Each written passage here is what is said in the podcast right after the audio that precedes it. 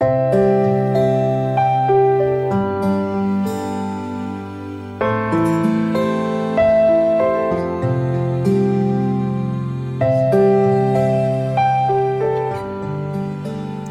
兄姐妹平安，每天五分钟，牧师陪你读圣经。今天我们要读的经文是《哥罗西书》第二章八到十二节。你们要谨慎，恐怕有人用他的理学和虚空的妄言，不照着基督，乃照人间的遗传和世上的小学，就把你们掳去。因为神本性一切的丰盛。都有形有体的居住在基督里面，你们在他里面也得了丰盛。他是各样执政掌权者的元首，你们在他里面也受了不是人手所行的割礼，乃是基督使你们脱去肉体情欲的割礼。你们既受洗与他一同埋葬，也就在此与他一同复活，都因信。那叫他从死里复活，神的功用。今天我们读的经文中，保罗提醒哥罗西教会的弟兄姐妹要谨慎，因为恐怕有人用他的理学和虚空的妄言。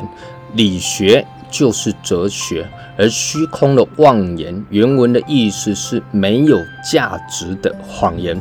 保罗继续提到这些理学。虚空的妄言、哲学没有价值的谎言，是不照基督。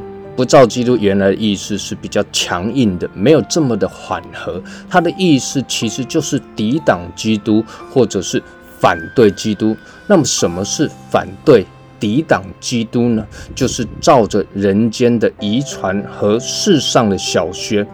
人间的遗传就是耶稣、保罗都极力的斥责的那一些从律法衍生出来的规矩和条例。我们在讲马太福音的时候，曾经讲过，这些规矩与条例其实不是律法的本身，而是为了让犹太人可以按着这些规矩，照着条例做，就能够达到律法的要求所设立出来的一些条款。但是呢，因为太过于锱铢必较了。而且偏离了律法爱的核心，世上的小学原文的意思就是哲学的思想。那么哲学并没有错，但是如果哲学思辨的过程呢，使人反而远离了基督的道理，那就是本末倒置了。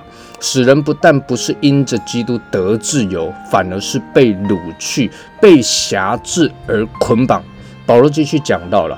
那神本性一切的丰盛都有形有体的居住在基督里面，那它里面呢也得了丰盛哦。这里的丰盛原来的意思是完全，换句话说，保罗要告诉我们，要在基督里面。得着完全，而不是靠着世上的小学哲学，或者靠着那些遵循人所定下来的遗文规矩，这一些呢都不能够使人能够找到生命中的答案，更不能够使人得着完全。那么，如何能够靠着基督得以完全呢？保罗透过割礼这个仪式来说明，他说啊，我们在他里面所受的割礼不是人手所行的，人手所行的是外在的割礼，顶多它只是一个外在的记号，并不能够真正的使人因着割礼割去一切的罪与瑕疵。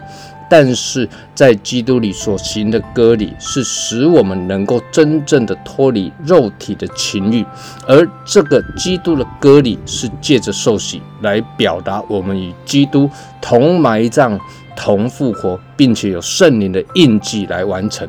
亲爱的弟兄姐妹，最后保罗告诉我们的与基督同埋葬、同复活的关键呢，是因着信。